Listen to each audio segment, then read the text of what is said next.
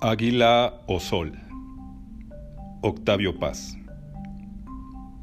Ser natural. Homenaje al pintor Rufino Tamayo. 1. Despliegan sus mantos, extienden sus cascadas, desvelan sus profundidades. Transparencia torneada a fuego, los azules. Plumas coléricas o gajos de alegría, deslumbramientos, decisiones imprevistas siempre certeras y tajantes. Los verdes acumulan humores, mastican bien su grito antes de gritarlo, frío y centelleante, en su propia espesura.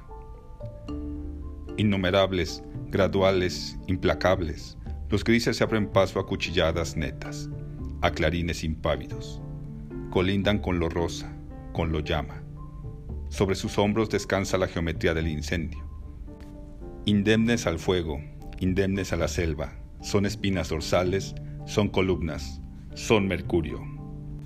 En un extremo arde la media luna, no es joya ya, sino fruta que madura al sol interior de sí misma.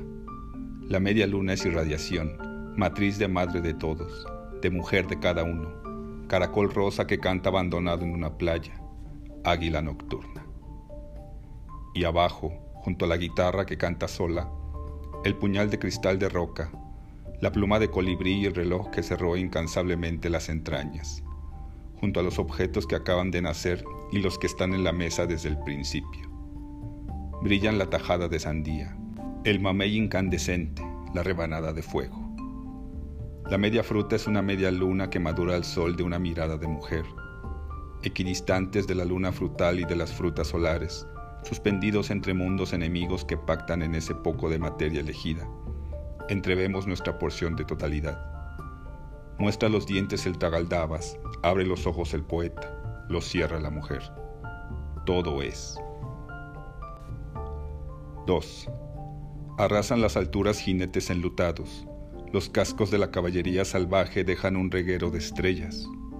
El pedernal eleva su chorro de negrura afilada. El planeta vuelve hacia otro sistema. Alza su cresta encarnada el último minuto vivo. El aullido del incendio rebota de muro a muro, de infinito a infinito. El loco abre los barrotes del espacio y salta hacia adentro de sí. Desaparece al instante, tragado por sí mismo. Las fieras roen restos de sol, huesos astrales y lo que aún queda del mercado de Oaxaca. Dos gavilanes picotean un lucero en pleno cielo. La vida fluye en línea recta, escoltada por dos riberas de ojos, a esta hora guerrera y de salves el que pueda, los amantes se asoman al balcón del vértigo.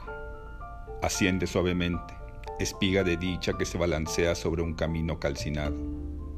Su amor es un imán del que cuelga el mundo. Su beso regula las mareas y alza las esclusas de la música. A los pies de su calor la realidad despierta, rompe su cáscara, extiende las alas y vuela. 3. Entre tanta materia dormida, entre tantas formas que buscan sus alas, su peso, su otra forma, surge la bailarina, la señora de las hormigas rojas, la domadora de la música, la ermitaña que vive en su cueva de vidrio, la hermosa que duerme a la orilla de una lágrima. Se levanta y danza la danza de la inmovilidad. Su ombligo concentra todos los rayos, está hecha de las miradas de todos los hombres. Es la balanza que equilibra deseo y saciedad la vasija que nos da de dormir y de despertar. Es la idea fija, la perpetua arruga en la frente del hombre, la estrella sempiterna. Ni muerta ni viva, es la gran flor que crece del pecho de los muertos y del sueño de los vivos. La gran flor que cada mañana abre lentamente los ojos y contempla sin reproche al jardinero que la corta. Su sangre asciende pausada por el tallo tronchado y se eleva en el aire, antorcha que arde silenciosa sobre las ruinas de México árbol fuente, árbol surtidor, arco de fuego, puente de sangre entre los vivos y los muertos. Todo es inacabable nacimiento.